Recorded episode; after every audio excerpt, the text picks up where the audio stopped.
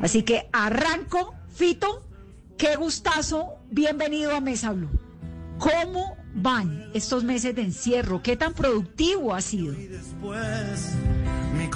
Por suerte yo escribo, ¿viste? Entonces eh, terminé un guion de una película, terminé la primera parte de mi autobiografía, así que estoy, estoy con buena actividad, estoy activo. Y la cuarentena en Argentina ha sido larga y ha sido dura, como la en Colombia, ¿no? Eh, sí, sí, llevamos... Eh, ahora Buenos Aires está más, más eh, flexibilizado porque hay, ha habido bajas de contagio, ¿viste? La curva está más estable y que, en bajada, se supone. Aunque viste que no, no hay manera de tener tantas seguridades o certezas con este COVID-19. Entonces, te diría que Buenos Aires era un poco mejor y el, interior del, país un poquito más complicado. Eh, lugares, por ejemplo, como mi ciudad, en Rosario, que estaban en, normalidad, entraron de golpe en fase 1 hace menos de un mes y hoy están con casi una crisis sanitaria, en el borde de una crisis sanitaria importante. Sí, sí. Tito, ¿y qué has estado escribiendo? ¿Un guion de qué película? ¿Qué libros? ¿Vas, a, vas con otro libro? Muchísimo, mira, eh, em, a ver, eh, las actividades fueron, eh, primero, sí, tenía un libro de una película em, y pensé que lo tenía terminado y por suerte no. Entonces empecé a leer y vi que faltaba un montón. Y todo eso que me faltaba lo pude desarrollar el primer mes y pico. así que empecé bien, te diría. Inmediatamente me empezaron a correr por diferentes lados con el tema de la biografía y yo estaba bastante reticente, te digo. Eh, que, no, esto no le va a interesar a nadie, es lo primero que eh, y menos a mí, donde eh, revisar tu vida. Va a ver, ahora que pasó fue una experiencia de las más fuertes, te digo, tuve en esta cosa del, de la escritura y hacer música, ¿no? Eh, eh, fuertísimo encontrarte así con todo eso, eh, con lo bueno y lo malo, ¿no? Y con los grises, y con los excesos, y con las primeras veces de todo, ¿no? y con la historia de tu familia, en fin, es una tarea que yo la aconsejo, digamos, es muy, es, muy, hermosa en el fondo. poderse hacer un lindo viaje hasta hasta, por lo menos hasta donde vos pensás que era. Y por suerte también ese trabajo estuvo ligado también, o esa tarea más que trabajo, ah, estuvo ligado también a, entrevistas con amigos, familiares, eh, novias. Eh, eh, Ex esposas, y ya, y, ya ahí se acaba el libro. Llegué hasta los 30 años, o sea que tampoco fue. Es, la, primera, la primera mitad sería. supongo que a los 60, dentro de tres años, escribiré publicaré la segunda parte. Eh, ¿Y, tú, ¿Y tú crees que tu vida, los primeros 30 años, fue más interesante, más agitada, menos que, que la del segundo, que los 30 para acá? No lo sé, estoy empezando a pensar un poco sobre eso. en realidad, lo que sucede al comienzo es, yo te diría, es como lo más importante, porque es donde vos te fundás es cómo te fundás, cómo descubrís las primeras veces. Entonces, todo eso tiene algo eh, que es, digo, lo otro es, son diversiones adultas, o, vamos en busca de tal cosa o tal otra. Cuando sos chiquito, estás ahí, viste, pues, estás eh, virgen de todo. Entonces, fue muy hermoso volver a, ver, a descubrir cómo, cómo miré las estrellas la primera vez, o con quién me manoseé la primera vez, de qué manera, o cómo la miraba mi profesora de la, de la primaria, o, o, las primeras veces que agarré la música, o me conecté con los libros.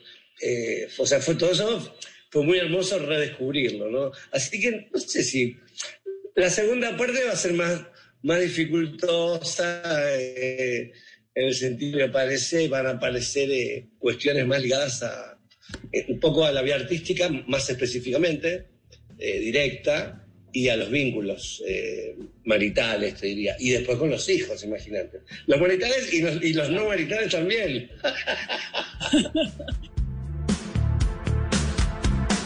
Ella se divide en dos, la sombra y la luz del mundo sus ojos son un mar profundo. Hoy sin ella yo no vería el sol. Yo habitación y el mundo arde allí afuera. Por fin llegó la primavera, nada es imposible con su ilusión. Cuando se revuelcan nuestras piernas en la cama y cuando nuestras pieles se conectan al brillar. Tú tienes una historia eh, que a mí, yo quiero decirte que yo soy, creo que soy la presidenta de tu club de fans en Colombia. Ay, qué bueno, No te acuerdas, cosa. pero yo la primera vez que te entrevisté tenía, yo tenía 20 años y habías venido a un concierto acá en Bogotá y yo trabajaba en un noticiero que era CMI hace muchos años. Y el Palacio de los Deportes, por ahí. Claro, y era una época loquísima porque estabas en el alborote de la vida, ¿no? Yo estaba muy peladita también y Fito era, ¿no? Estaba mariposa tecnicolor en todo. Y ahora hay como una pausa, sin duda, de los años, como que la sabiduría y la calma, ¿no? Se, se, se apoderan, afortunadamente, porque uno a los 60 años, ¿tú tienes cuántos A ver. años? ¿53? 57. Ahora, ahora tengo 57. A ver, yo más o menos creo en eso, ¿sabes? Eh, a veces escucho eso de como de la adultez o la calma.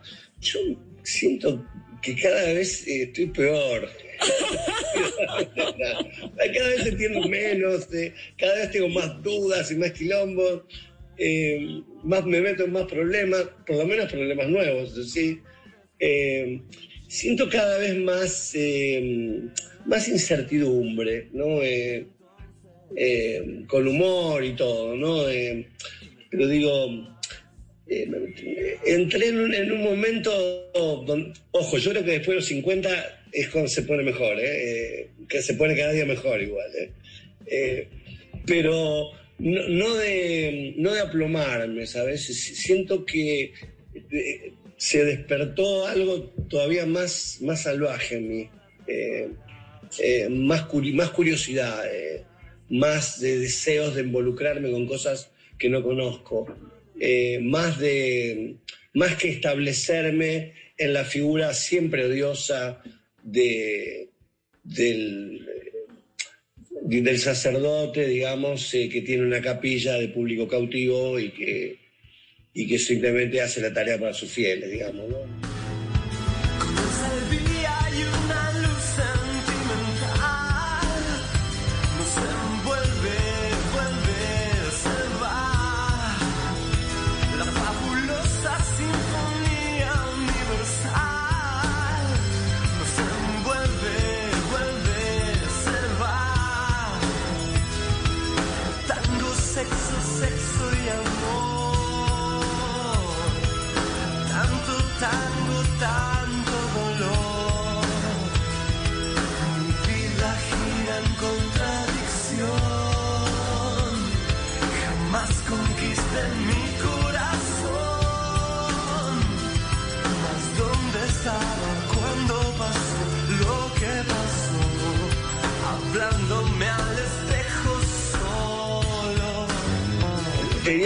Bastante, bastante rebelde, o sea, no, para ocuparme de leer cosas bastante subidas de tono.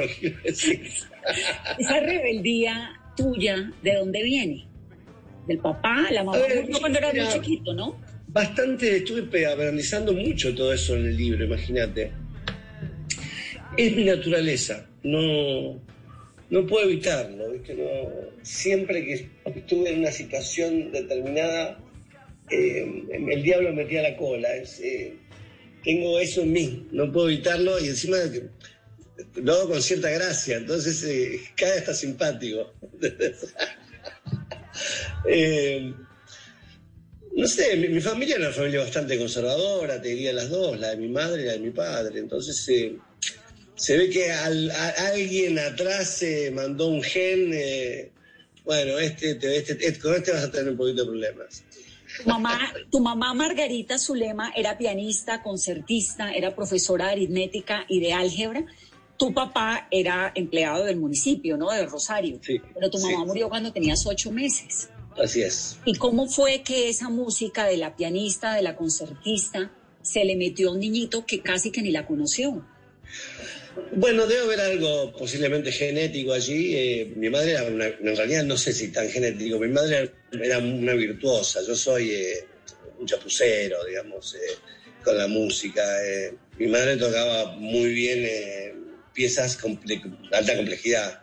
Yo creo que esa, ese swing pasó a mi hija Margarita, que a ella toca el piano así despreocupadamente y toca infinitamente mejor que yo. así que posiblemente gente de mi madre se haya saltado allí. Eh, yo me quedé con mis deseos de la música, con mis ganas de hacer música, mi voluntad, y posiblemente también con la influencia de mi padre como melómano. Porque mi padre fue el que me inyecta belleza, viste, de muy chiquito, y, y desprejuicio porque mi papá me, escuché, me hacía escuchar eh, las orquestas de tango, de Salgán, de Pugliese, de Troilo, con Goyeneche, con El Mundo Rivero cantando. Me hacía escuchar eh, Félix Gulda, que era un pianista que venía de la música erudita vienesa y se pasa al jazz. Por otro lado, me hacía escuchar a Oscar Peterson, que era el heredero de Arteitum. Eh, me hacía escuchar Mercedes Sosa, son las más modernistas, incluso digo, eh, la cantata sudamericana y Mujeres Argentinas, que son las obras que hizo Félix Luna y, Ariel Ramírez. Escuchamos eh, en, el apogeo de la bossa nova.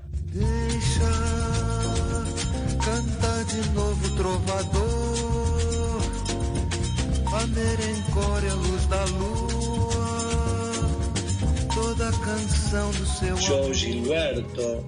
Se você disser que eu desafino amor, saiba que isto em mim provoca imensa dor. Escuchamos Swing, ¿no? Eh, que tenía sus dos horas, que fueron inmensamente populares mirá lo que eran los años 60 o 70, las músicas que eran populares. ¿no? El Duke Ellington. El, americano en París, el Blue.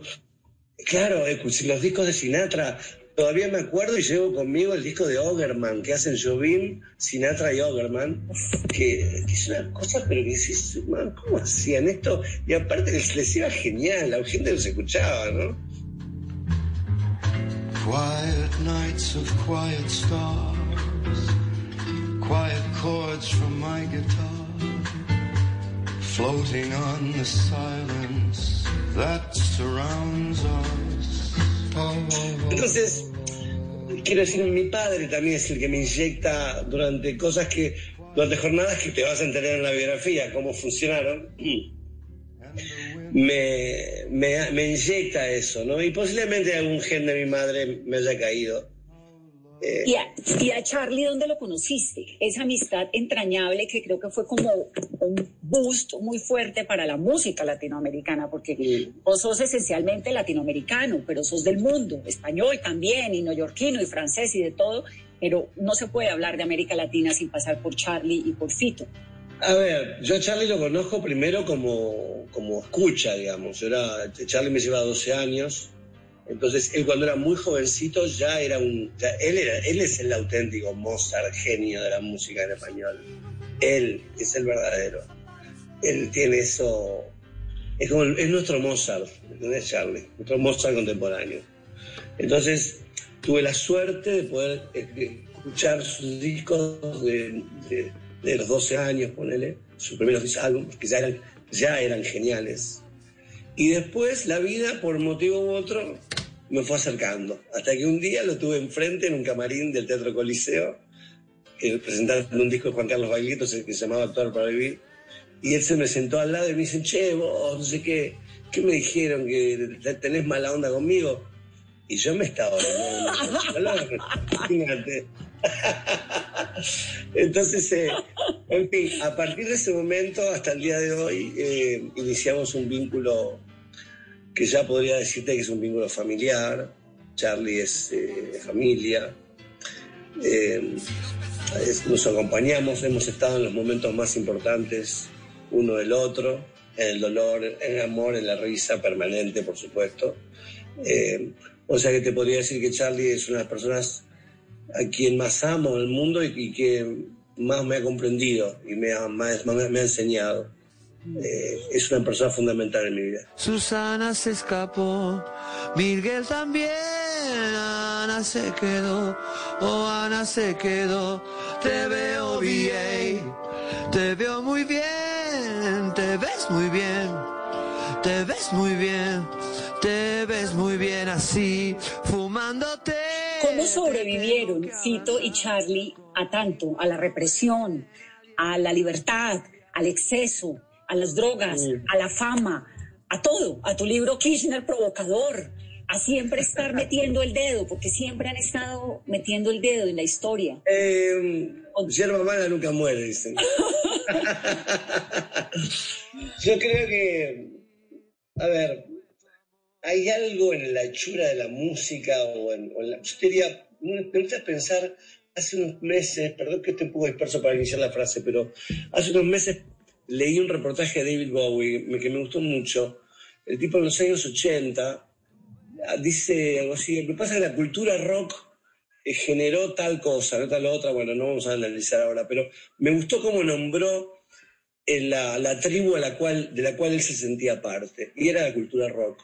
Y la cultura rock está ligada a un montón de, de situaciones que están, por un lado, es una, es una cultura hedonista, es una cultura eh, curiosa, es una cultura que no tiene miedo a. no le tiene miedo a la academia. Es una cultura ligada al humor. Es una, una, cultura ligada a las historias de cada lugar. El rock es, tradición y modernidad.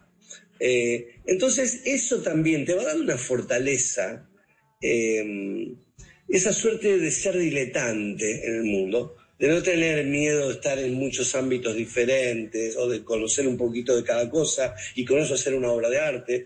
Digamos, hay algo de... Hay como una suerte de, caradurismo en el rock, o de, picardía, de falta de solemnidad.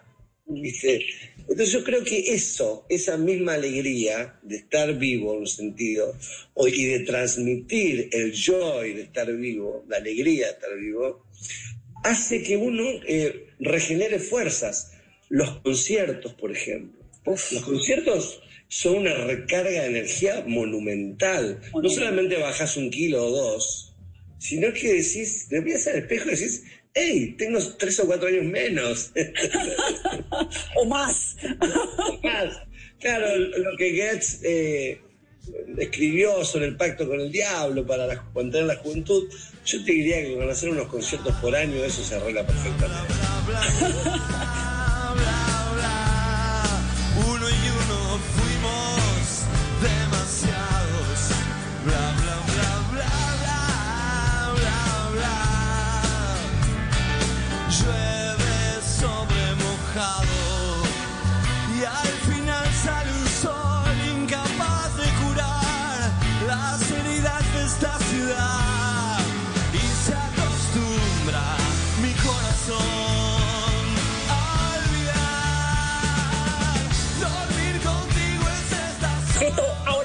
revisando la biografía, ¿cuándo sale la biografía? Me muero por leerla.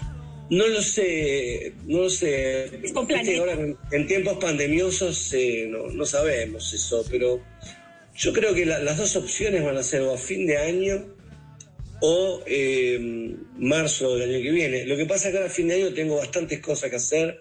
Tengo un streaming muy potente que voy a hacer eh, eh, principios de noviembre, seguramente. Eh, y eso me, me está llevando bastante tiempo ahora porque estamos ajustando, vamos a hacer una puesta en escena maravillosa.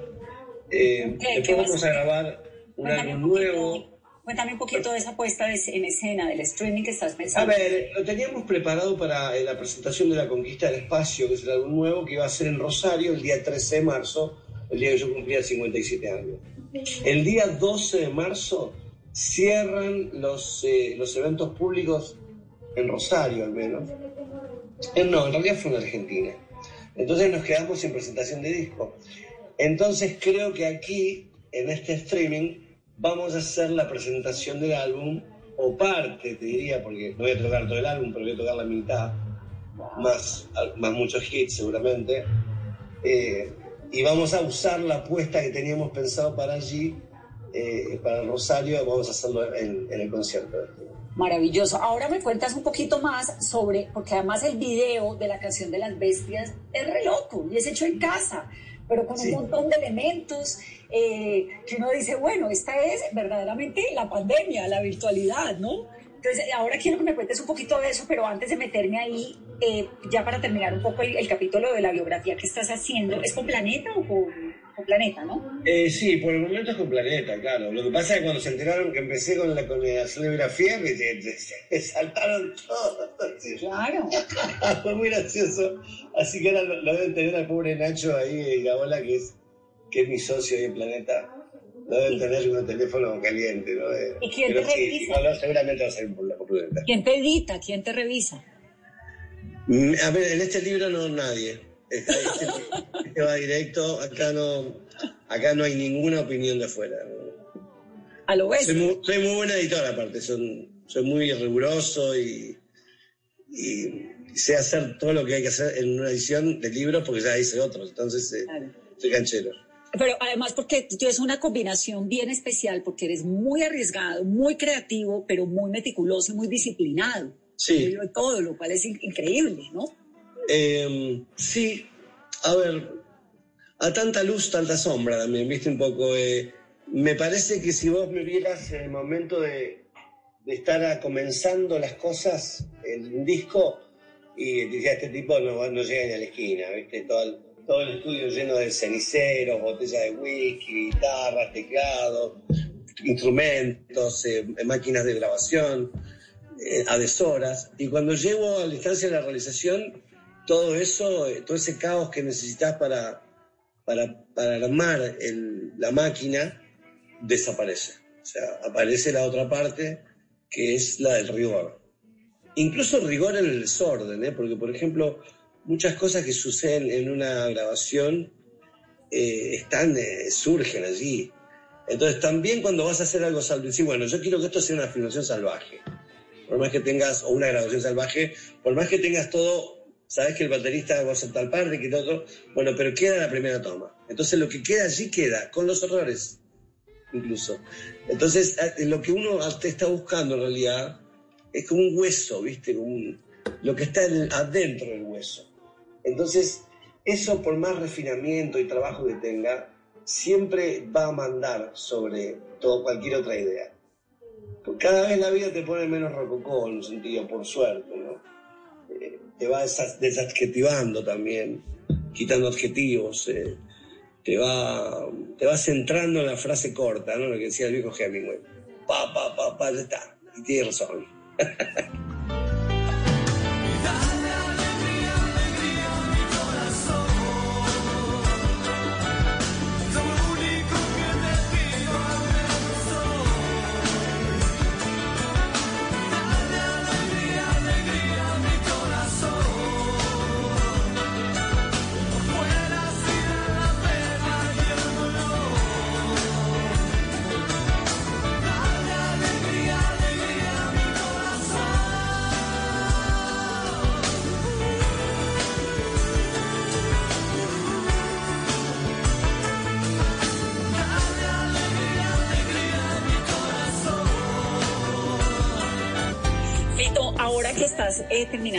pues la biografía de estos primeros 30 años, ¿hay algo que digas, uff, un momento en la vida en que ahora que lo ves ya como con la calma del pasado, em, se me iba la mano en esto?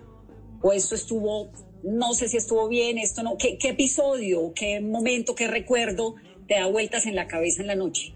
No, a ver, como cosa, por eso es, todo morbo eso, en realidad. Eh, lo que pienso es que fui, eh, viví circunstancias muy difíciles y las sobrellevé y me pude sobrevivir a mí mismo un montón de veces, te diría. Em, situaciones de las cuales podría no haber vuelto. ¿Como cuál? Cuéntame eh, Nada, un tipo colgado en un balcón, muy pasado de whisky, punto. Me salvó una voz que fue Fabi Cantilo. Eh, digo, Digo, si querés preguntar algo exactamente. Es la voz de Fabi me trajo hacia adentro del. Digo, yo no llegué allí por, por dolor, por locura, por, eh, por estar en una situación borde. de verdad. Y de eso son un montón en mi vida, por circunstancias que, que en, el libro te, te, están muy desarrolladas. No me hagas que te cuente el libro ahora. Spoiler. Claro, no, no, por eso. Eh. Eh, quiero decir, cualquier cosa que te diga ahora sería un, titular para tener un morbo, digo, un morbo titular nada más. En el libro está todo eso desarrollado muy eh, claramente. así que te diría que es un libro de que está ligado eh, en, un, gran, en una gran parte a, una, experiencia dolorosa. ¿eh? Hasta que suceden otras cosas también que van sorteando el camino, pero hay un hombre como abriendo como corazón abierto en un sentido. ¿no? A lo mejor lo que se veía era otra cosa, lo que sucedía en realidad era otra.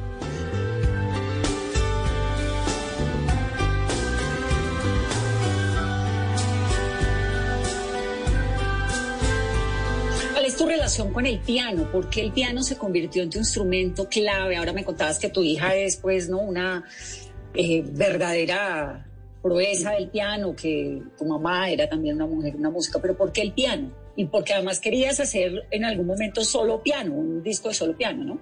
Mira, eh, estaba en casa el piano también, ¿viste? Había una Foster en mi casa en Rosario, entonces eh, el piano familiar no sé, yo me, acuerdo cuando vi un film de, John Huston que se llama eh, The Death, se llama, está basado en un, en un libro de Joyce que se llama Dublineses. Y la historia, bueno, no importa, la historia se ve eh, la, la, tertulia, no había internet, no había teléfono, no había iPad, no había nada, televisión, nada. Entonces, en la tertulia estaba el piano, se recitaba, se bailaba, se tocaba. Entonces eso supongo que en la calle Balcarce también haber pasado eso en Argentina, que las casas de clase media para abajo incluso eh, tenían un piano o una guitarra y se tocaba. Entonces ese piano estaba allí abandonado después de que esas tertulias dejaron de tener eh, vida en, las casas familiares. Y un día lo retomé. Y, un día lo vi a Charlie García también. Entonces, eh, lo vi a Charlie García el 7 de agosto del 76, el Teatro Stengo, en Fila 7, eh, con la máquina de hacer pájaros. Y cuando salió con la flor en la boca y con los dos pies y los teclados abiertos así de mano, dije, ya está, es esto. Se terminó. Esto es lo que yo quiero para mi vida. Y ahí decidiste volverte pianista. Y ahí, bueno, intento. Si me escuchara aquí Jarrett, no sé si pensaría lo mismo, pero... No, no, no, a mí me parece que, o sea, me parece que eres, nuestro Mozart eres tú, después Charlie. Mira, Gerardo Gandini, que fue uno de mis grandes maestros de, música, un compositor contemporáneo alucinante, un músico, un artista enorme, me decía, vos tenés que tocar el piano, man, me decía. Eh, nadie toca como vos, me decía y yo decía, no, maestro, pero yo escucho a Bill Evans, le digo, escucho a, Glenn Gould, le digo, a Art Tatum, Me dice, pero ellos no tocan como vos. Me decía, vos no tocas como ellos, ellos no tocan como vos. Entonces eso siempre me, me incentivó para esa, esa idea de él, ¿no? De Gerardo para seguir eh, intentando eh, maneras y formas, ¿no? Para seguir tocando. Tito, hay una canción tuya que termina diciendo, perdieron todas las apuestas los cantores de protesta, al final el reggaetón mueve el mundo, que causó mucha polémica, eh, que cayó bien en algunos y muy mal en otros, pero en, la gente como yo de tu generación que le parece aburrido, pues que le parece que el reggaetón no es no lo que corresponde. Sí no lo entendí muy bien. ¿Qué es lo que querías decir con la frase? ¿Te refieres a, que mueve apasionadamente o a que mueve físicamente? A ver, tiene, tiene varias, tiene todas las lecturas que quiera. La frase pues está bien construida. Perdieron todas las apuestas los cantores de protesta. Al final el reggaetón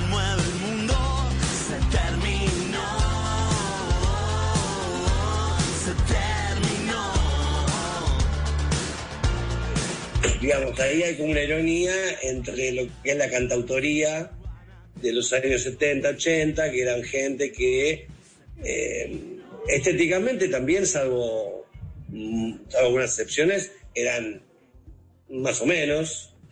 Eh, y que es esa, esa forma de guerrear en el mundo estéticamente no sé si condujo a algún lado, de alguna manera. Por supuesto que tenemos enormes Pablos milaneses enormes Silvio Rodríguez, enormes Leones Giecos.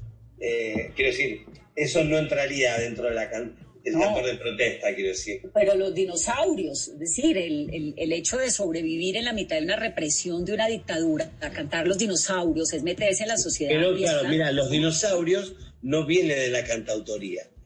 Es una canción totalmente compleja y sofisticada. Total. El cantautor está más con la guitarrita, los tres tonos, cuatro tonos y ya. Eh, entonces, dice, eh, los cantores protestan en realidad, no el cantautor. Habla del cantor de protesta que está siempre protestando. Bueno, al final pasó todo eso y llegaron los reggaetoneros y pusieron a bailar a todo el mundo también, ¿no? Eh, entonces, ¿qué hay allí? Hay una...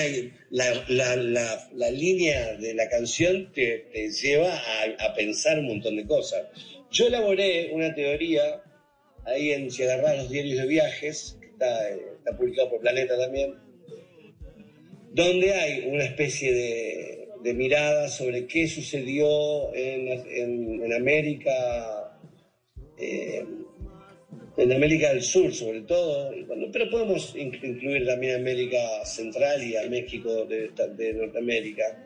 Eh, eh, sobre qué sucedió cuando instalan las dictaduras eh, las conservadurías locales más los gringos, ¿no? Entonces, ¿y qué van a hacer con eso? Porque van a hacer un, negocio, su dinero y van a implantar una moral para seguir ganando dinero. Bueno, allí también hago un paralelo entre ese momento y qué está surgiendo y qué surge musicalmente en los años, te dirías, fines de los 60, 70. Y es una maravilla todo eso que aparece allí.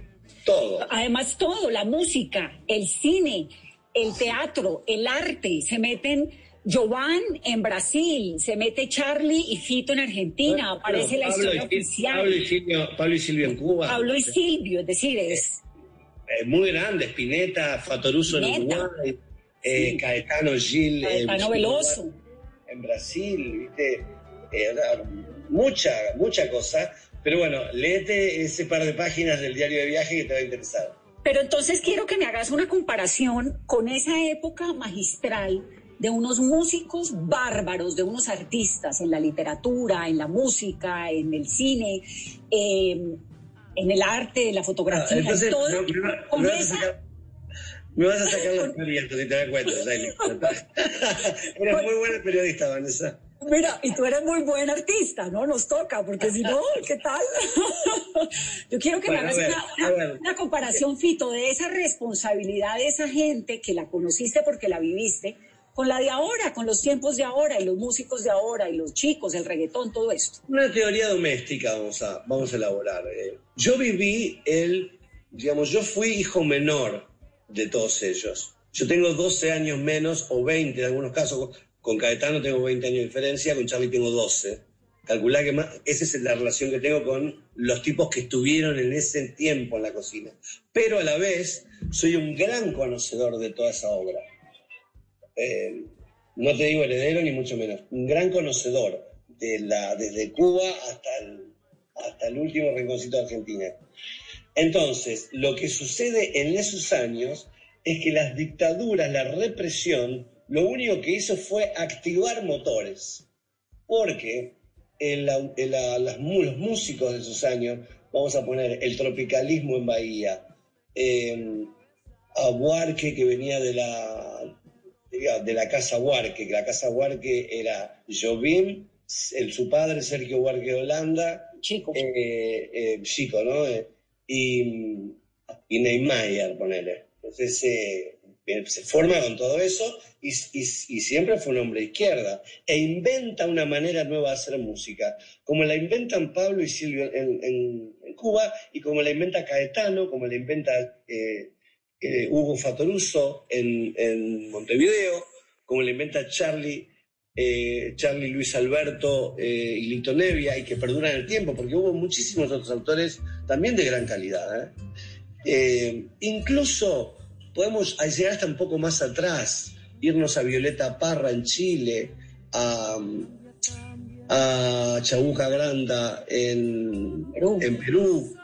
eh, eh, o sea, En todos lados siempre hubo, hubo cocina, pero en esos años, esos cantantes, y vamos a poner vamos a poner a Mercedes Sosa, si querés, como un, como un símbolo, te cantaba al oído lo que vos querías escuchar, estamos, gran parte de las poblaciones de esos países oprimidos, estábamos insatisfechos con esa vida.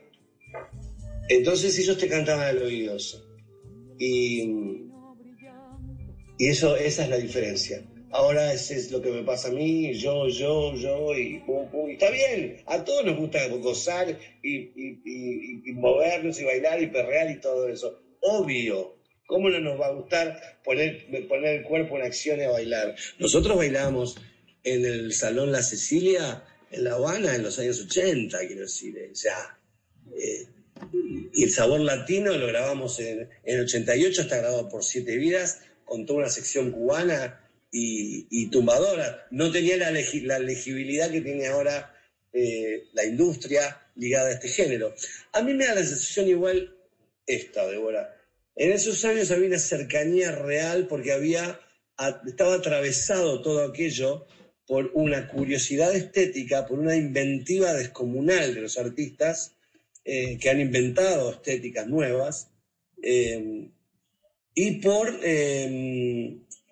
y por perdón, y, por, atravesados por la situación política. Había que encontrar la manera para atravesar esa muralla y que Charlie pueda decir, eh, haciendo una metáfora de, de, El País de las Maravillas con Lewis, Carroll, eh, le, clava todas las, todo lo que estaba sucediendo, él se los clava esa canción. Y a Charlie no lo matan, no lo secuestran, porque, por su habilidad para poder colar con inteligencia en, en la vida popular o en la, cierta vida popular.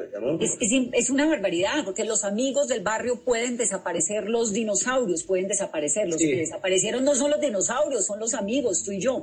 Pero a mí no me deja de llamar la atención muchísimo la responsabilidad y, ni siquiera responsabilidad, el rol con el que los artistas, la, la generación, eh, los escritores, los periodistas, Berbitsky, todo esto, se metieron a contar ese episodio de la historia del Cono Sur y ahora que sigue habiendo una América Latina completamente inconforme con un Estados Unidos como lo hay, uno diría, bueno, ¿y dónde está la responsabilidad actual de los artistas cantando reggaetón?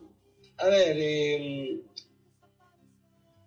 esa responsabilidad moral, digamos, no existiría. Yo te podría hablar de otra responsabilidad, em, la que yo siento en mi corazón, ¿entendés? De haber, de, al haberme sido permitido estar en la cocina de los grandes artistas del siglo XX, o de, te diría la gran mayoría de ellos, eh, yo tengo la, la, necesidad, te diría, de que todo eso esté a buen resguardo, esté a buen cuidado, en repetir y en promover esas músicas y en ser, no, te repito, no heredero, pero sí sí sentirme parte de la cadena genética que ellos a la vez heredan de grandes artistas de comienzo del siglo XX eh, eh, en cada país. Eh, y por último, decirte que también, más que nada, y esto lo digo con total honestidad, yo he sido un hombre privilegiado porque pude estar en primera fila en esas cocinas en el sentido que yo no siento que tenga la estatura que tiene Nevia o Spinetta o Fatoruso o Huarque o García, pero sí sé que ellos me abrieron las puertas de su casa. Y Charlie me dijo, bueno, mira, esto se hace así más o menos. claro, ya está. Esa es, eso es lo que uno se lleva en el corazón y que después, inevitablemente, casi te diría como por osmosis, eso se transmite a tu obra o a, lo que hagas, porque tampoco me gusta enfatuarme con estas cosas. Eh, se transmite porque fue, fue, todo tan noble, fue hecho de una manera tan hermosa y tan honesta y tan, tan genial y tan divertida que desde ahí yo te puedo hablar.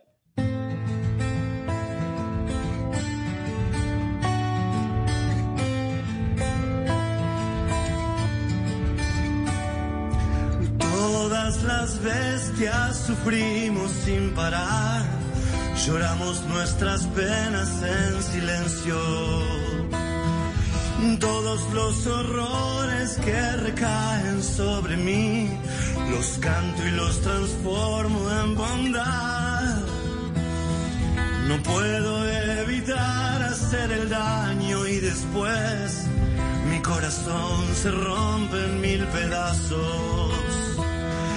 Alma es una casa donde vive el amor y las más profundas fantasías del terror.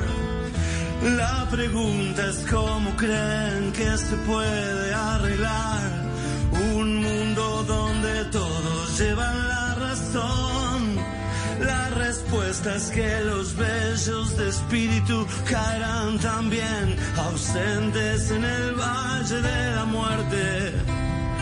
Me produce una gran curiosidad.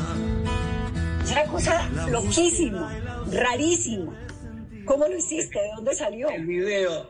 Mira, cómo, cómo surgen todas estas cosas, ¿viste? Era, nadie sabía nada cómo hacer videos con un teléfono en estas, en estas épocas. Entonces eh, lo llamé a mi amigo Max Rompo, que es eh, uno de los artistas más geniales que hay hoy en, en Buenos Aires. Eh, por supuesto ya se lo quieren llevar a todos lados del mundo porque es, es una mente superior. Es, es un pibe muy genial. Entonces lo, yo- es pisciano igual que yo. Entonces lo llamo, soy yo, como 20 años igual. Eh, y le digo, Max, eh, tengo una inquietud, le digo. Entonces me dice, ah, perfecto, lo deja todo, entonces me presta atención. pues somos iguales. Entonces, mira, hagamos un video con las bestias. Le digo, yo te, yo te voy a mandar un material, le digo, y vos después yo te dejo solo. Haz lo que quieras. Entonces, aquí en casa, detrás de este telón, eh, así, eh, que en realidad ahí lo pusimos de negro. eh, Mira, yo también tengo mi telón, Fito. Claro, claro, claro. Todos tenemos el nuestro, claro. Eh, y ahí le filmé un plano de frente, con más o menor distancia, varios planos. Después y le mandé unos macros de dedos, de ojos, de la nariz, de la boca. Entonces, con esos macros, él llamó a una serie de animadores y armaron estos bichitos encantadores que son las bestias estas, que tienen nombre, viste, cada una de ellas. Eh, y que, bueno, un poco fue una manera medio a lo, a lo Disney y a lo Tim Burton de presentar eh, las bestias que todos llevamos adentro. ¿Pero se Eh, parecen algo al coronavirus, a la época del coronavirus o no tienen Fíjate nada que, que ver? tiene, fíjate que tiene algo de eso, pero no, no, no, no hubo ninguna intencionalidad ¿no? de hacer eso. eh. Hay, hay uno que es, que es así, creo, ¿no? que camina así medio con los dedos. No, no, no. Entonces él, como tiene una gran imaginación, eh, no hizo más que demorarse un par de semanas con sus animadores y me entregaron esa maravilla eh, que está hecha con teléfonos y, un- y una computadora. Genial. Pero además tiene algo genial y es que uno arranca a verlo y le va incomodando, ¿no? Pero no puede dejar de verlo. Y vuelve y lo sigue viendo y lo sigue viendo y las bestias se van reproduciendo y uno dice, ¿qué es esto? Y se va, y es una La deformación. cara se va La cara-. Pero uno no puede dejar de verlo hasta el final y cuando se acaba aparecen unas letras en chino, En mandarín. en mandarín. Sí, sí. ¿Qué dice y por qué en mandarín? No, dice la canción de las bestias en mandarín. Creo que mm, fue una manera de Max de, de establecer eh, un contacto inconsciente con, eh, eh, con el- uno de los posibles orígenes del bicho, ¿no? Eh, y tener como una, un- una ligación con eso. Pero al final termina resultando linda la letra nada más. No, la letra es maravillosa y es súper intensa y todo, pero a mí me, me llamó mucho la atención por eso, porque arranqué a verlo y me, me incomodó y la deformada y, y me fui quedando y quedando y cuando al final la- leí el- las letras en, en mandarín, pensé que era chino. No, y cuando aparecen los bichitos es lindo, ¿viste? O sea, Claro. Son lindos al final, ¿viste? ¿No? Sí, sí, sí, es una combinación bien, bien particular. Fito, yo supongo que uno con 30 años de trayectoria, con 23 álbumes de estudio, con cuatro álbumes en directo, tres DVDs, 12 recopilatorios. Bueno, todo lo que has hecho en la trayectoria, en la carrera, decir esto me gusta más que esto tiene que ser dificilísimo. ¿Pero hay alguna canción que te guste más que la otra? ¿O alguna etapa del fito que te guste más? Eh, no, no, no, no. Eh, ¿Sabes cuando te puedo contar algo que pasa a veces? Eh, que siempre es con, con, temas que después van a hacer ruido seguramente. Cuando hay un, cuando hay un temón, eh, estás, lo terminás y lo volvés a escuchar 100 veces. Eso, eh, eso sucede, pero te pasa en ese momento, pero no te pasa más. Digo, pero cuando un tema no puedes dejar de escucharlo y volvés como un chico, viste que, viste que los niños, los hijos te piden, papá, vamos a de vuelta la película, otra vez Mary Poppins, otra vez esto, otra vez lo otro. Bueno, esto es igual. Estás todo el día escuchando el mismo tema porque no, no, te puedes creer que vos hayas hecho eso. ¿Cuál es eh, esa canción que decís, no puedo creer que haya hecho esto? Bueno, me pasó con Tumbas de la Gloria, me pasó con Tu vida, mi vida, me pasó con eh, Por siete vidas, con dice hey, me pasó con eh, el, el, amor después del amor, o Ciudad de pobres corazones. en fin, con, con, muchas, por suerte me he pasado con muchas. Ahora, ahora me pasa con el disco entero, por suerte ya, con el disco nuevo, me gusta escucharlo todo porque aparte es cortito como los discos viejos. ¿viste? Fito, 11 y 6, en un café, se vieron por casualidad. ¿Esos personajes los viste alguna vez que te motivaron a escribir eso o de dónde salió 11 y 6? A ver, eh, esa canción está situada en, en la calle, en la intersección de las calles Corrientes y Montevideo en Buenos Aires. Eh, los chicos eh, en, condición de calle eh, en, la ciudad siempre han sido muchos. Eh, entonces te diría que son, por eso la canción, más allá de la música y por lo cual fue popular en otros rincones del mundo, aquí tú tuvo una especial, una especial ligación con la gente. Eh, porque todo el mundo conoce a esos chicos. Esos chicos eran el chiquilín de Bachín, que escribió eh, eh, Horacio Ferrer con música de Astor hace muchos años, era el chico que mendigaba amor o, plata o, o, dinero, lo que sea, en las calles de Buenos Aires. De alguna forma, esto es una reversión de Chiquilín de Bachín. Son cosas que uno se entera años más tarde, cuando pasa el tiempo. No es, no es que lo haya hecho con esa con ese criterio, sobre todo era muy chiquito con esa canción. Y aparte de todo, esa canción tiene otro, otro lado exótico, que la hice en San Justo, en la provincia de Santa Fe. Estábamos de gira con Juan Carlos Baglietto y una banda de, torrantes, y esa noche todos se pusieron muy locos y se zarparon, y el único que estaba cool fui yo, que me quedé en la habitación tocando el piano, y desde aquella provincia pude pensar a la distancia en aquellos dos chicos caminando por las calles de Buenos Aires, eh, sugiriendo que también... Tanto andar, es que eso es divino. Y aplica, claro, que me impresiona que aplica para hace 20 años, para hace 10 y para ahora. Claro.